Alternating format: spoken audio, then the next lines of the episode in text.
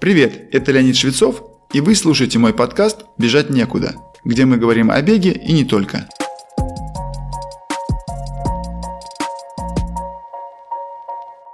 Для успешного выступления на такой непростой дистанции, как забег на 42 километра 195 метров, важна не только длительная, сбалансированная и хорошо спланированная подготовка, но и так называемая подводка к старту.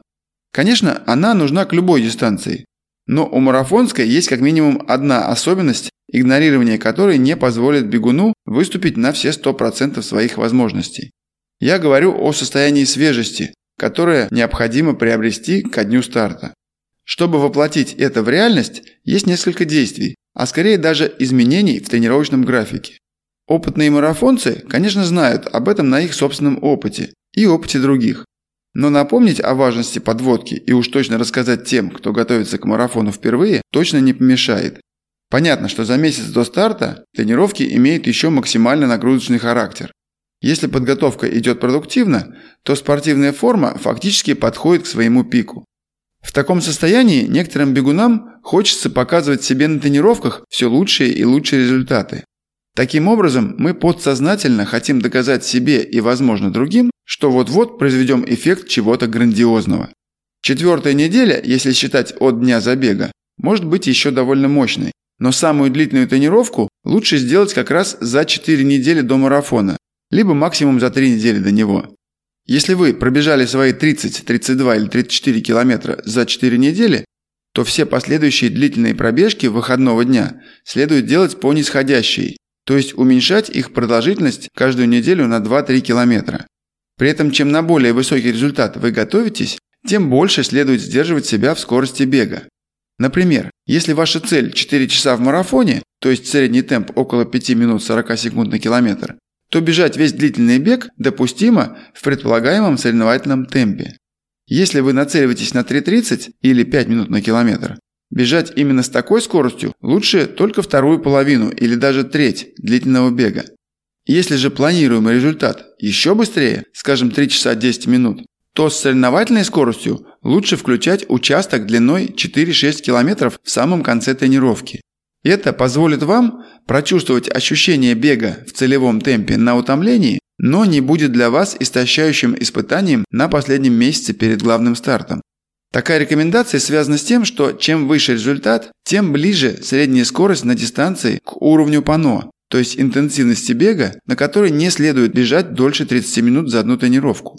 Чтобы было понятнее, скажу, что когда я соревновался в свои лучшие годы, то есть мои результаты в марафоне были в диапазоне 2 часа 9, 2 часа 12 минут, в тренировках со скоростью 3.03-3.06 на километр я бегал только длинные интервалы. А в длительном беге быстрые финишные километры преодолевались со скоростью 3.15-3.20 на километр, и не быстрее. Остальные тренировки недели, являющиеся четвертой от дня марафона, можно выполнять с привычной, то есть высокой нагрузкой. А вот с третьей, считая до старта недели, ее надо постепенно снижать, причем и объем, и интенсивность. Например, если ваш максимальный километраж за полтора-два месяца до марафона доходил до 90-100 км в неделю, то третью, вторую неделю до старта желательно сделать, например, 80 и 60. Если вас беспокоит какая-то небольшая травма, можно бегать еще меньше, чтобы дать возможность уйти и этой проблеме. Схематично снижение нагрузки можно выразить так. Длительный бег. Если в максимальных величинах вы бегали по 2 часа 20, 2 часа 40 минут, то за 3 недели до старта это может быть 2.10. За 2 недели – 1 час 50 минут. И за неделю до марафона 1 час 30, 1 час 40 минут. Темп бега при этом рекомендуется удерживать в аэробном режиме. Если душевные порывы бежать быстро раздирают вас на части, то, как я сказал выше, на это стоит выделить не больше 4-6 километров. Интервальные и темповые тренировки. Конечно, есть смысл оставить их в своем арсенале, надо просто уменьшить их продолжительность. Например, если для вас привычной тренировкой была 8 раз по 1 километру в четвертой зоне, то теперь будет совершенно нормальным уменьшить ее до 4-5 раз. Кроме того, можно уменьшить длительность самих интервалов, слегка увеличив скорость бега. Например, ту же тренировку 4-5 раз по 1 километру можно видоизменить в 10-12 раз по 400 метров, но с чуть более высокой скоростью. Это можно сделать для финального оттачивания ваших анаэробных возможностей или максимального потребления кислорода. Здесь уместно сделать отступление. В любой момент сомнений, стоит ли делать больше или быстрее, в последние три и особенно две недели до марафона, напомните себе о рисках. Вы уже находитесь на пике формы, и вероятность того, что вы что-то улучшите, очень невелика. А вот вероятность что-то испортить, ухудшить, даже перетренироваться, намного больше. Отрицательных примеров не следования этому правилу множество. Но я люблю один, очень показательный. Правда, он из триатлона, но сути это не меняет. Мой хороший знакомый выполнил норматив и попал на чемпионат мира по Ironman на острове Кона в Гавайях. Его физическая форма была очень высока.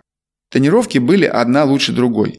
За 6 или 7 дней до старта он выложил на своей странице соцсети пост о фантастической велотренировке. Когда я увидел его, сразу мелькнула мысль, что вот именно там он и оставил свое отличное выступление на чемпионате мира. К большому сожалению, так и случилось. Мой знакомый был вынужден сойти с дистанции. Возвращаюсь к тренировочному процессу. Что касается остальных тренировочных пробежек, лучше проводить их в очень легком, комфортном усилии. Темп бега может быть выше того, который был раньше, так как вы же будете снижать объем и интенсивность. Но, если напротив вам в любой из дней станет тяжеловато бежать с привычным темпом, не расстраивайтесь и не старайтесь во что бы то ни стало бежать быстрее. Состояние спортсмена – это не линейный график, а циклическая волна. Возможно, в какой-то конкретный день вы окажетесь в небольшой ямке вашего состояния.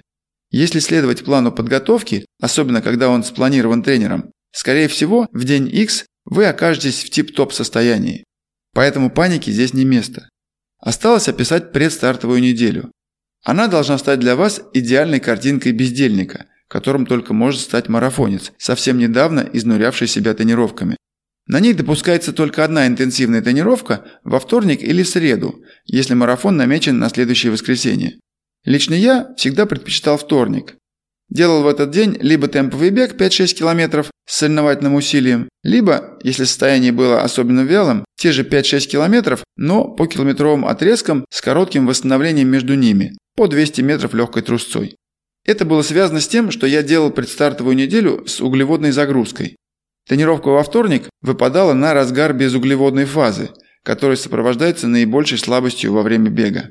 Поэтому, если руководствоваться вышеописанным правилом не рисковать нагрузкой, я делала тренировку на отрезках и чуть медленнее целевого темпа.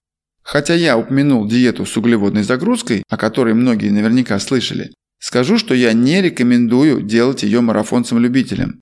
Если только вы не нацеливаетесь на результат 2 часа 50 минут или быстрее. И дело опять же в рисках. Они гораздо выше, если вы решитесь пройти эту нелегкую процедуру. Я уверен, что для эффективного достижения результата в марафоне правильнее будет наладить и отрепетировать питание по дистанции. Говорю это на основании собственного опыта спортсмена и тренера. В завершении сегодняшнего разговора несколько слов о питании. Пусть это будет звучать банально, но все равно уместно повторить. Никаких экспериментов. Только привычная простая пища, преимущественно состоящая из сложных углеводов, таких как макароны, крупы и мучные изделия – Оставьте кулинарный пир на время после финиша. И ваш первый или очередной марафон станет удачей. Удачи вам, дорогие слушатели! С вами был Леонид Швецов и подкаст «Бежать некуда». Как я упоминал ранее, сейчас я тренирую любителей в рамках своей школы бега, где мы работаем над техникой бега и готовим к любым забегам вплоть до ультрамарафонов. Ссылку на школу вы можете найти в описании выпуска – или написать нам в Телеграм. Присоединяйтесь к нашей группе ВКонтакте или Телеграм-каналу. Там много полезного.